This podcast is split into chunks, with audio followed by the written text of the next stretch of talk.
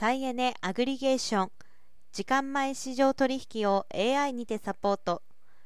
世界でカーボンニュートラル社会の実現に向けた取り組みが加速しています。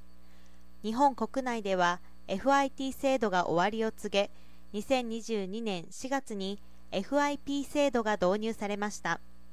FIP 制度の活用にあたり電力市場取引では再エネ発電事業者が発電量の変動によるインバランスリスクと市場での価格変動などのマーケットリスクを管理して安定的な収益を確保するニーズが高まっています。収益の確保には太陽光や風力などの複数の再生可能エネルギー発電事業者による再エネ電源を束ね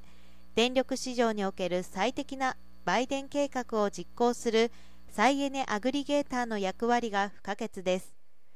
東芝は再エネアグリゲーション向けに電力市場取引戦略 AI の拡張機能として時間前市場において最適な入札のタイミングと入札量を算出する時間前市場取引 AI を新たに開発しました。同 AI は当日の天候や稼働プラントの状況に合わせて電力の需給バランスを調整する時間前市場取引において入札実行時点の最新の発電量予測と価格予測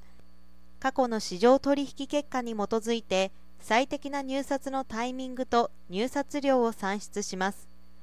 入札のタイミングが適切でないことで電力の需要量と供給量の差分が発生するインバランスリスクと一度に大量の入札が発生することで価格下落を引き起こし収益が悪化するマーケットリスクを考慮し取引収益が最大となるように最適化できます。同 AI は東芝エネルギーシステムズおよび東芝ネクストクラフトベルケが参加する経産省の再エネアグリゲーション実証事業での実証実験にて採用され実際の発電設備を用いた活用を開始しています。同 AI により従来は困難だった取引当日の発電量予測と価格予測に基づいた時間前市場取引の意思決定支援が可能になります変動の大きい再エネの安定的な供給が可能になります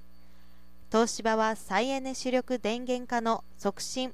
及びカーボンニュートラル社会の実現に貢献していく構えです